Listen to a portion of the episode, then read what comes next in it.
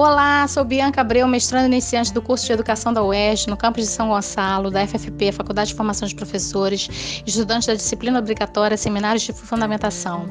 É uma imensa alegria estar no mestrado e estar de volta a esta universidade tão potente após 25 anos de conclusão da minha graduação.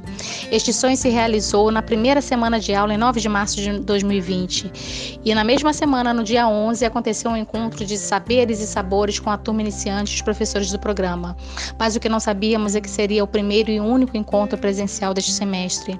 Nós e o mundo fomos surpreendidos pela pandemia da Covid-19 e ficamos em isolamento social.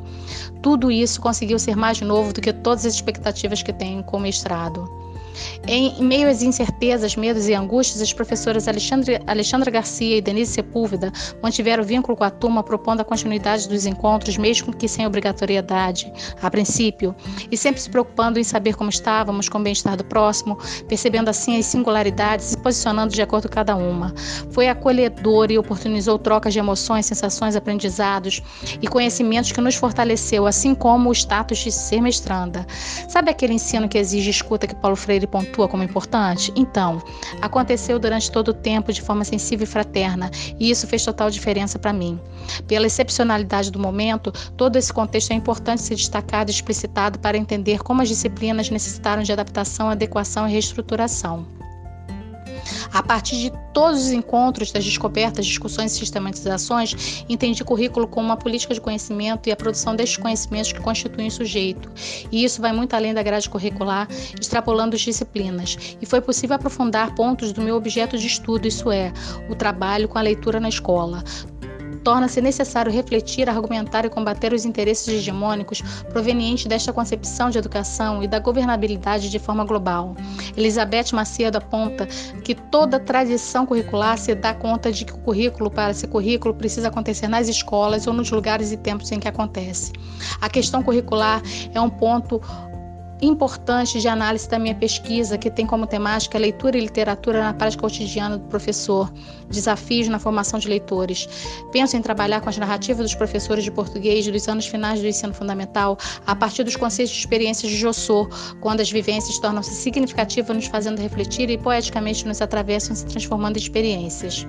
A multiplicidade da linguagem é concebida de forma como a expressão de pensamento, como um instrumento de comunicação e como interação.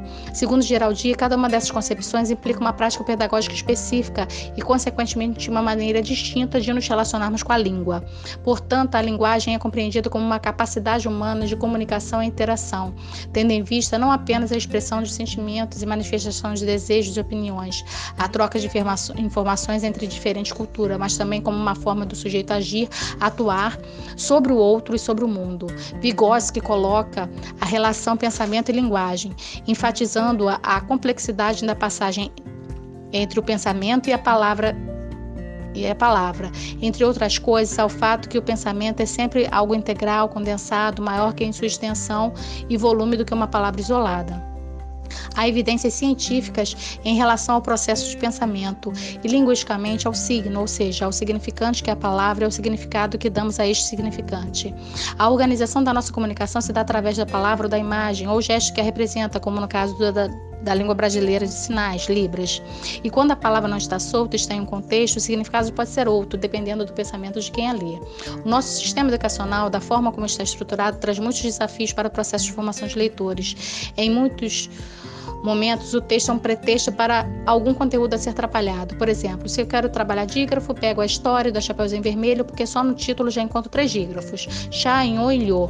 Não que não possa sê-lo, mas a leitura pode propiciar uma diversidade de contextos. Por isso, é interessante fazer a leitura com o aluno, não só para o aluno. Ouvi-lo, saber das suas curiosidades, discutir de forma crítica sobre o texto, assim como estabelecer relações com outros textos. No entanto, há uma lista de conteúdos a cumprir e a leitura é nessa perspectiva compartilhada e refletida demanda um tempo que nem sempre é possível. A lei de diretrizes e bases deve conter os currículos dos sistemas e as redes de ensino das unidades federativas, como também as propostas pedagógicas. Mas o que é mencionado sobre a leitura está na seção terceira do ensino fundamental, o primeiro ponto do artigo 32, que é o desenvolvimento da capacidade de aprender, tendo como meios básicos o pleno domínio da leitura, da escrita e do cálculo. Percebo a leitura aqui como uma habilidade importante do processo de alfabetização. Porém, a leitura é muito mais que isso. Para Marisa Lajolo, ler não é decifrar como um jogo de adivinhações o sentido de um texto.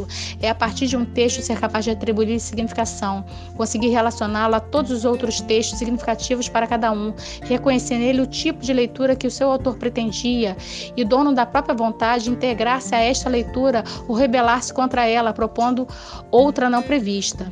Logo, a leitura vai muito além da decodificação de símbolos, sons, da consciência fonêmica e das palavras. A leitura é um pacto entre o autor e o texto que traz significado. Inclui as várias dimensões de imaginária, criativa, crítica, ética, estética e oportuniza uma série de possibilidades como a expansão do vocabulário, conhecimentos, a visão do mundo, a capacidade de argumentação, manifestação de opiniões, a participação na vida social. Segundo Foucault, existem três grandes sistemas de exclusão que atingem o discurso: a palavra proibida, a segregação da loucura e a vontade de, de verdade. No sentido da interdição, da loucura e o que não é verdadeiro na construção do discurso. Para os interesses de um determinado grupo social é que se dá a exclusão. Para a inclusão é necessário entender que o discurso acontece a partir das produções sociais, do poder e do saber contido neste, selecionando os sujeitos que falam e colocam a palavra como um elemento fundamental da composição do discurso. É na articulação das palavras, na comunicação que o homem faz através da palavra que podemos encontrar uma forma, uma das formas do poder e do saber. O trabalho da leitura propicia o despertar para o poder e o saber que a palavra tem. Segundo Paulo Freire, somos seres curiosos, inacabados, inconclusos, e isto é ótimo para buscar caminhos de conhecimentos. O autor diz que para esta busca incessante sobre saber, o fundamental é que o professor e os alunos saibam que a postura deles, do professor e dos alunos, é dialógica, aberta, curiosa, indagadora e não apassivada, enquanto fala ou enquanto ouve. O Plano Nacional de Educação coloca para fomentar a qualidade de educação básica em todas as etapas da modalidade, como melhoria do fluxo escolar e da aprendizagem, de modo a atingir médias nacionais do IBEB. Nesse ponto, percebo que as ações voltadas para a leitura têm foco nas avaliações externas e não na formação humana. O que deveria ser ideologia se transforma em política, uma política que traz implicitamente um modelo de centralização curricular e é ótima para os interesses do mercado. Por exemplo, para as empresas, pessoas que vendem livros. Enfim, a avaliação como o IDEB não vê a realidade local, as condições de vida da população, o que faz sentido para uma uma comunidade. O IDEB considera o sujeito em uma avaliação universal, sem considerar a cultura, a realidade e singularidade desse ser, mas exige um volumoso conhecimento e uma leitura vasta das diferentes dos diferentes gêneros discursivos, da leitura interpretativa, crítica consciente das questões e dos textos inseridos nestas. Logo, é muito importante a leitura ser priorizada e oportunizada em sala de aula, nestas perspectivas, assim como ter a preocupação com a formação do leitor, com a formação humana. Os, os resultados destas avaliações externas propiciam a desqualificação do trabalho docente, a responsabilização pelos desempenhos dos estudantes, desconsiderando todo o panorama político, social e educacional existente, no qual os discentes não têm acesso a, uma boa, a um bom sistema de saúde e a outros aspectos importantes para o desenvolvimento seu, do seu seu ser que propiciam um melhor aproveitamento escolar. Os professores trabalham em várias escolas para terem uma remuneração, remuneração minimamente digna e assim têm pouco tempo de pesquisa e estudo. Outro ponto é a estrutura física, o quadro dos profissionais, o material, a questão tecnológica caótica nos, ambi nos ambientes escolares públicos. Enfim, a culpabilização, eles dizem, é de quem faz parte do sistema mas é do sistema. Segundo Elizabeth Macedo, a aprovação da BNCC, da Base Curricular Comum, constitui um movimento de inflexão da política pública em currículo do país.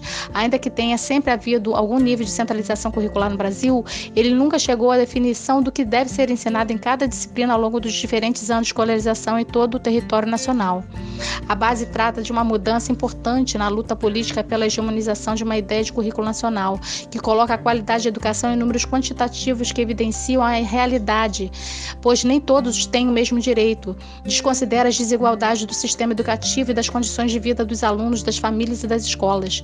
Muitos dos que estabelecem as normativas e as leis que regem a sociedade recebem auxílio para pagar as escolas de seus filhos, ao invés de incentivar o processo de aprendizagem e a inserção destes em escolas públicas, ao invés de realmente pensar na qualidade da educação oferecida para todos.